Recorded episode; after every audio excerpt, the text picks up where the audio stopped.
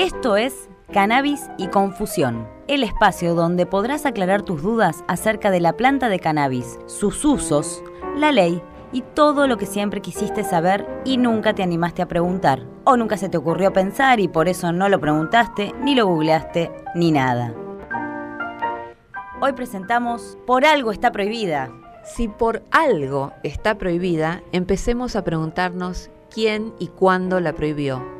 Porque hay factores económicos, políticos, racistas y religiosos que se unieron en esta cruzada que nació, adivinen dónde, Sí, los que impulsaron la prohibición son ni más ni menos que los campeones de meterse en la vida de otra gente, los yanquis. Había una vez un negocio que luego de haber sido prohibido demostró ser más redituable bajo la clandestinidad. La ley seca que legalizó el alcohol vigente en el país del norte desde 1920 hasta 1933 fue el antecedente de las convenciones internacionales para el control de otras sustancias. Pero como vimos en muchas películas, echa la ley, echa la trampa. Proliferó la clandestinidad en forma de mafia, porque si algo se sabe de las prohibiciones es que funcionan muy bien para hacer prosperar a los que venden igual.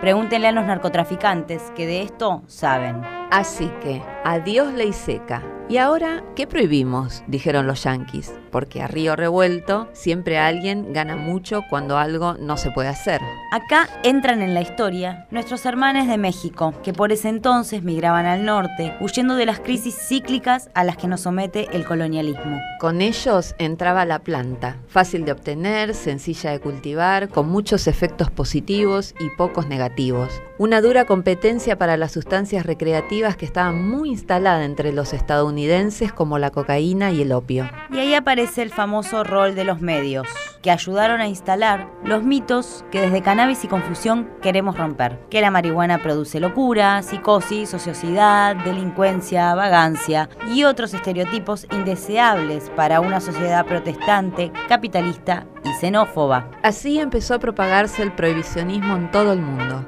con normativas internacionales, mediáticas y culturales que distintos gobiernos adoptaron y adaptaron a lo largo del siglo XX. Una historia que todavía no termina, pero que más pronto que tarde tendrá su final feliz escrito por los pueblos. Porque, la libertad del cannabis es la libertad de todos.